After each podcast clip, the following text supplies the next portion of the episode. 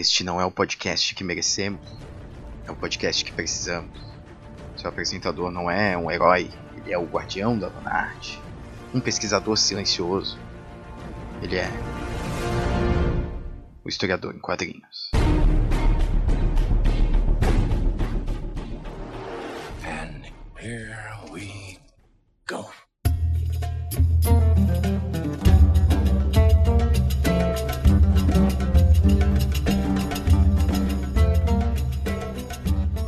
Salve jovens, aqui é Guilherme Silva e está começando mais um Historiador em Quadrinhos.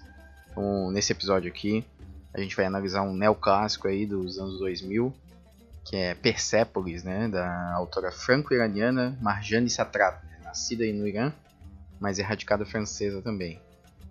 E esse quadrinho aqui ele requer uma série de cuidados, né? Porque ele não é só um quadrinho, né? Não que os outros sejam só quadrinhos, né? E não que ser só quadrinho é uma coisa ruim.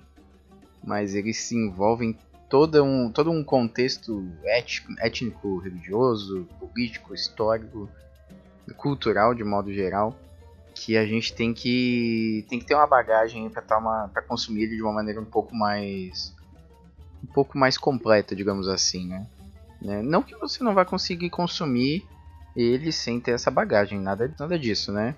Mas é que. Porque, até porque a narrativa da Marjane aqui ela é muito pessoal, né? Então é, é possível a gente ter um ótimo aproveitamento do quadrinho sem ter essa bagagem. Né? Justamente pela, pela qualidade técnica da Marjane de, de fazer a narrativa.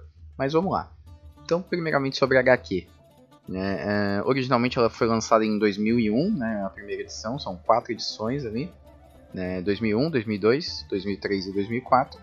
Né, e no Brasil ela chegou aqui em 2007 pela Companhia da, das Letras, né?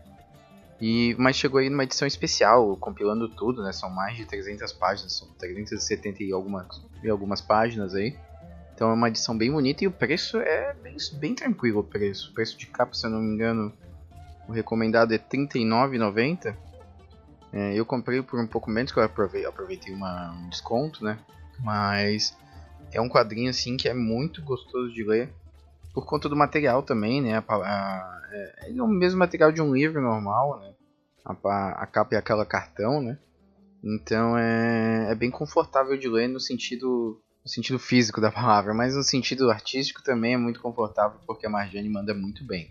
Para eu explicar um pouco o contexto histórico que envolve o, o, o quadrinho todo, a história pessoal da, da, da Marjane, é, eu utilizei bastante o, o, canal de um amigo meu, um canal de história, é, que é o Leitura Obriga História, do Iclis, que eu vou deixar aqui na, na descrição do podcast.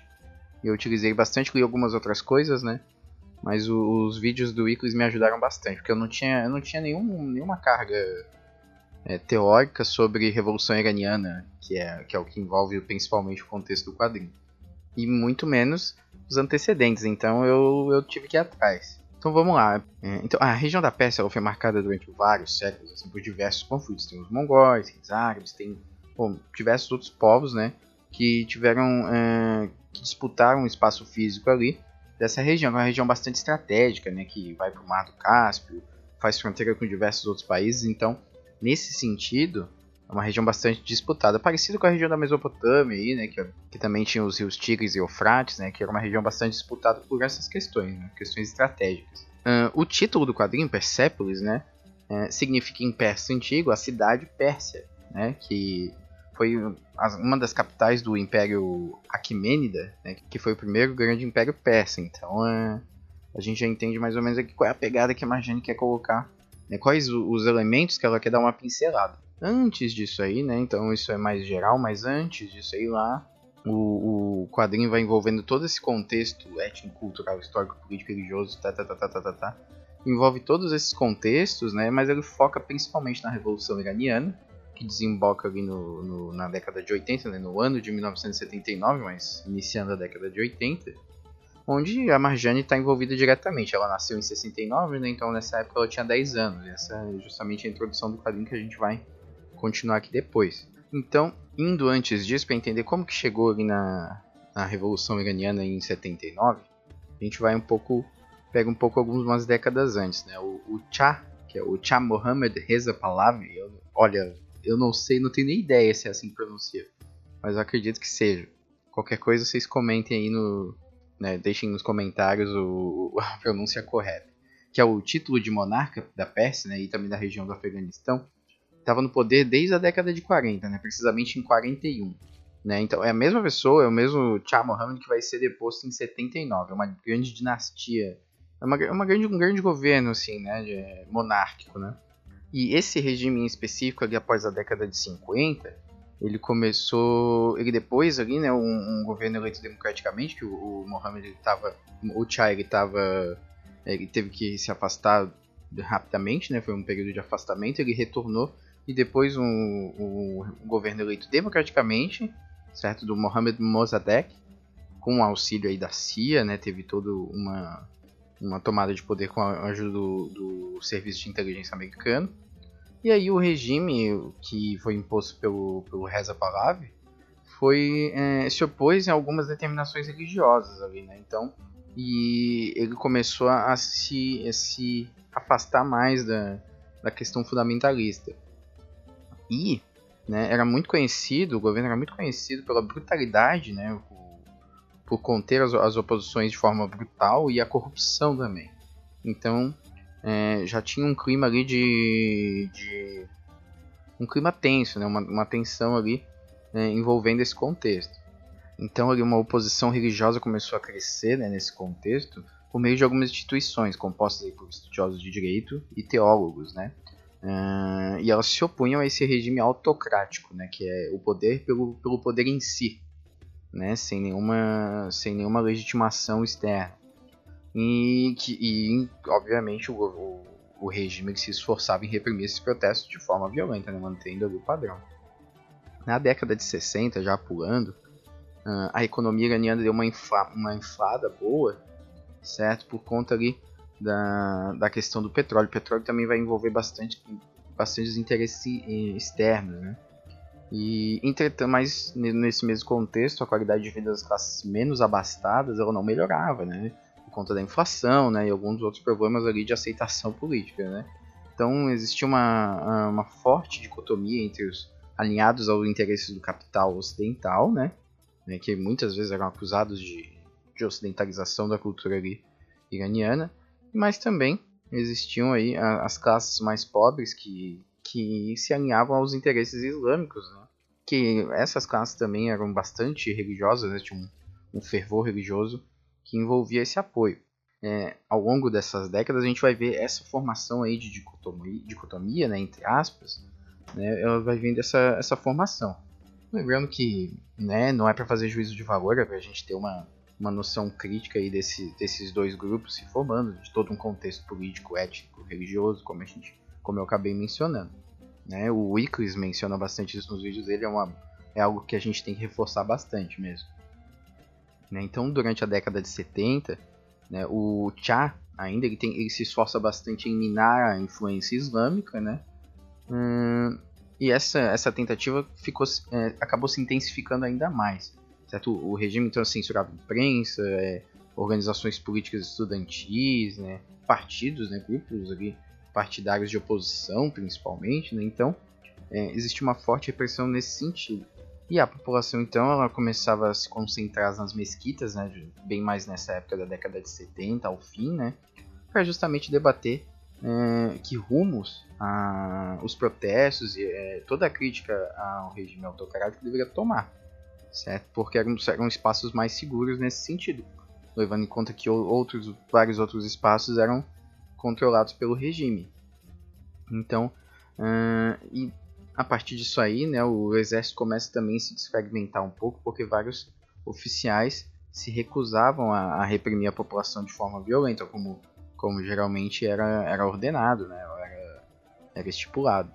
Então, a gente vê o, o regime autocrático do Cha ele, ele tomando alguns rumos aí que tá indo ladeira abaixo, né, digamos assim certo?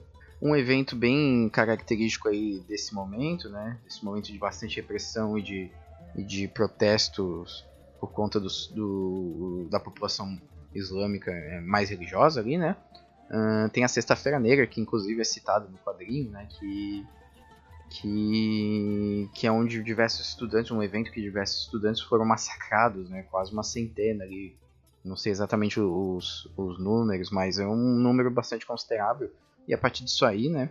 O, o regime foi perdendo, perdendo, perdendo poder cada vez mais, né? Então, pressionado por esses protestos, o Cha ainda tenta fazer uma concessão por meio de uma constituição mais moderada, só que aí já está muito em cima do laço, já é tarde demais, a pressão já está muito grande em cima dele, né?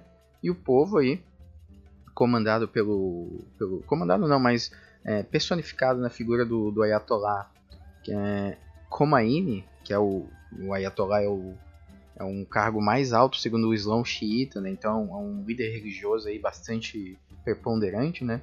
É, a partir então da, da, da queda do, do regime, o Ayatollah vai lá e declara então o Irã um Estado Islâmico, né, oficialmente islâmico. Então, é, condecora aí finalmente numa das primeiras revoluções conservadoras aí, né, uma das únicas, na verdade, revoluções conservadoras é, da história da humanidade. Né? Então, no início dos anos 80 aí, no final dos anos 79 e início dos anos 80, tem essa, essa reformulação aí dentro do Estado iraniano. Posteriormente, aí, a gente já vai, já vai ter o nosso contexto da história, né? Que a, a Marjane aí, a história para ela começa em, em 79 mesmo, né? Quando ela tinha 10 anos, ela nasceu em 69. Só que daí ela também vai viver não só com um novo Estado Islâmico implementado no, no Irã, mas ele vai, ela vai conviver também com a guerra é, Irã e Iraque, né? Esses dois países aí conflitando o Iraque ele muito de muito comandado pelo Saddam Hussein, mas também muito impulsionado pelos interesses norte-americanos, né?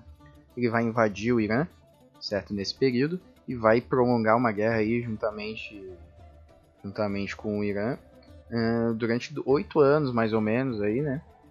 Que vai render uma cerca de 500 mil, entre 500 mil e 1 milhão. Eu, eu vi várias fontes, mas elas oscilavam bastante de números, mas é, entre 500 mil e 1 milhão de mortes né, nesse processo, que é um, uma perda absurda, né? E é, é, nesse contexto de guerra, principalmente, que a, que a Marjane vai, vai acabar vivendo e se desenvolvendo. Né? Então, e aí a gente, tendo em vista mais ou menos esse contexto, é um contexto bem por cima, gente. Né, a gente a gente pode é, focar na nossa história, então, né, no, no nosso quadrinho. O que, que acontece aqui, então? né, aos 10 anos, né, essa introdução da história é uma introdução bastante bacana, assim, bastante bem feita, que te, que te pega, né? A Marjane fala, aos 10 anos, eu, eu me vi usando um véu e eu não entendia porquê, né? Que antes o véu, ele passou até um período de ser proibido, né? Então, não era uma realidade na vida de muitas pessoas ali, né? Apesar, né, apesar da, do islamismo ser presente. Aí, então, ela se viu usando um véu aos 10 anos de idade na escola, sem saber para que, que tinha que usar. É, e aí você percebe que ela tá, caiu de paraquedas em um contexto bastante conturbado, certo? Nesse período aí também, né, da, da pré-adolescência dela, né, que a, dos 10 até os 14 anos ela ainda vivia no Irã, depois ela vai para a Áustria, né? Então, nesse período até os 14 anos dela, ela também tem muito contato com, com parentes que foram presos, né? Ou, ou fugiram para não ser para não ser presos, né? Para não ser presos políticos, né? Afinal, nesse momento aqui, diversos grupos de esquerdas eram suprimidos, comunistas principalmente. Né? O Cha, o governo do Cha antes, ele vai, ele vai reprimir, mas posteriormente ali, ainda essa perseguição ainda existe. Né? Então isso é mencionado em vários momentos ali no quadrinho. Certo? Uh, outra coisa, né? Nesse período também, né? nesse momento da história da Marjane, ela tem uma, uma relação muito lúdica assim, com a religião, né? embora ela conteste as instituições, as, as instituições fundamentalistas, né, ou as tradições, né, ela, ela tem uma religião com o espiritual, né, muito forte assim, né, no início. Ah, o contato dela com a religião é mais de autoconhecimento, né, e é interessante ver essa visão sensível e pessoal, né, diante de um contexto conturbado como esse. Afinal, a gente tem que tomar cuidado na hora de, de ficar fazendo juízo de valor, né, afinal, são pessoas. É, outra coisa, né, a gente vê também a, a clandestinidade das diversões, né? É, como assim? É porque no Estado Islâmico fundamentalista ali, né, no contexto iraniano, é proibido álcool, festas, jogos de azar, né? E entre outras coisas. Então, mas mesmo assim os pais da, da Marjane, que são mais liberais ali nesse sentido, são menos tradicionalistas, né? Eles é, fazem, fazem, promovem festinhas o tempo inteiro, assim, né? É, e uma das justificativas é que, poxa, vivendo um período começo, se a gente não viver, vai ser complicado. Bom, de certa forma tá não não dá não tá errado, né? Não dá para julgar. É, tem os presos políticos que eu mencionei, né? Tem o tio Anuk, que também é, faz parte do contexto familiar em, em algum momento. Quem para quem lê a história vai vai vai lembrar do tio Anuk, né? Que é um é um momento da história bem bem emocionante assim. É, aos 14 anos, então, a, a, a Marjane vai para a Áustria e na Áustria ela tem, tem contato com, com o mundo ocidental de uma maneira um pouco diferente. Né? O que, que acontece? Primeiro, ela tem contato com, com os anarquistas. Né? Eu, eu tenho os colegas dela, né? Que ela, antes ela, com, através do pai dela, estava bastante marxismo. Né? Ela tem um momento ali que ela fala do marxismo dialético, né? o dialético materialista, que é engraçado, uma criança de 10, 11 anos falando sobre esses assuntos, mas é bem encaixado na história. E, e lá né, ela tem contato com outras visões de mundo, né? E principalmente ela tem contato com a xenofobia, né? Ela passa ali por um processo de confusão identitária, digamos assim, né? Porque ela está fugindo do Irã para escapar de uma guerra, mas ao mesmo tempo ela está em outro país que ela não se identifica, então ela está renegando um pouco a ela tá renegando um pouco a identidade iraniana dela e ao mesmo tempo tá, ela não é europeia também. Né? E muitos europeus não a recebem de maneira, de maneira pacífica, né? Então tem toda essa, essa relação que eu imagino deva mexer com o psicológico, psicológico de uma pessoa, né?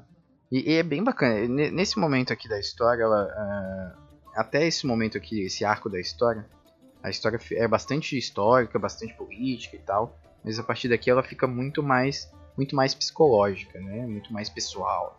Então aí entra mais em ação a, a, a, personagem Marjane, né? E, e, provavelmente toda a sensibilidade que ela quis trabalhar a vida dela, né? Afinal é uma autobiografia, né?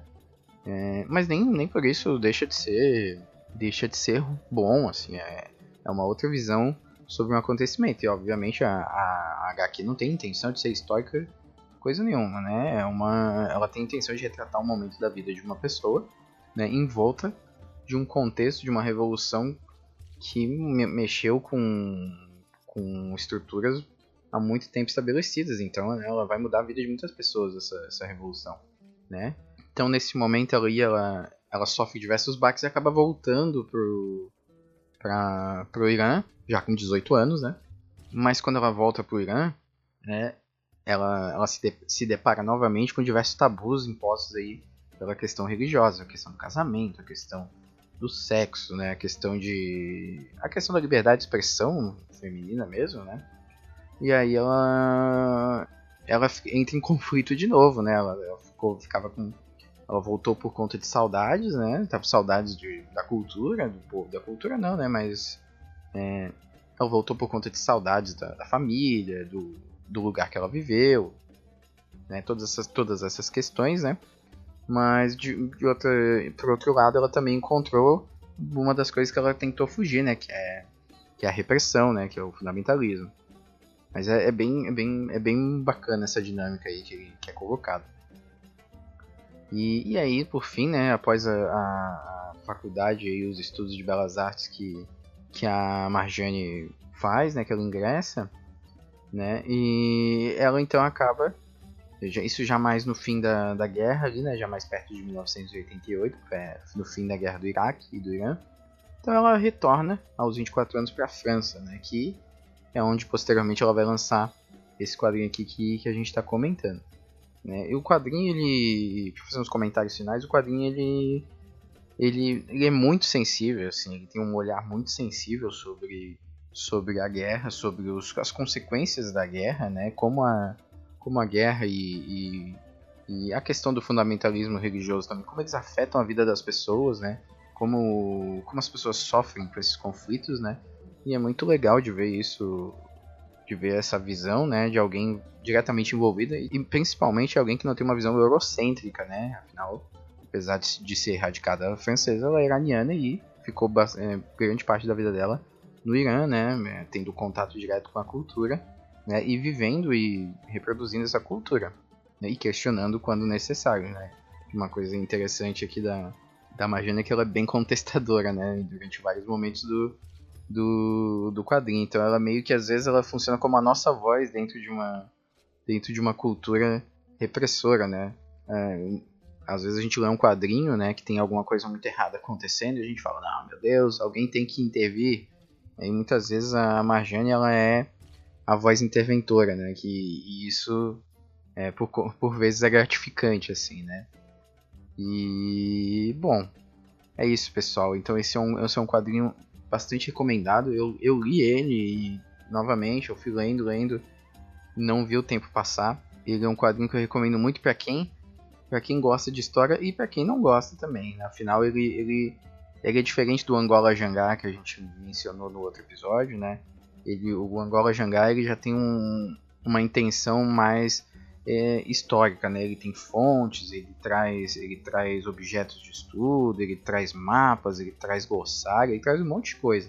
Esse aqui não, afinal esse aqui é um relato, né? E não, não é pior nem melhor, né? Afinal o historiador é que tem que, que saber perguntar as suas fontes, né? Então se você for estudar isso aqui por um viés histórico, é só você saber perguntar, é, fazer as perguntas corretas, né? É, e super recomendo, gente, uma história bastante emocionante, bastante uma narrativa bastante boa. A arte para mim ela, ela não é ruim, ela não é feia, mas ela também não é espetacular. Eu acho que ela eu acho que em, perto de um roteiro tão fantástico assim, é, não importa qual arte você use, se fizesse aqui de boneco palito, eu acho que eu estaria bem igual. Então tá, pessoal, até a próxima, ficamos por aqui. É, você ouviu então o Historiador em Quadrinhos, até a próxima.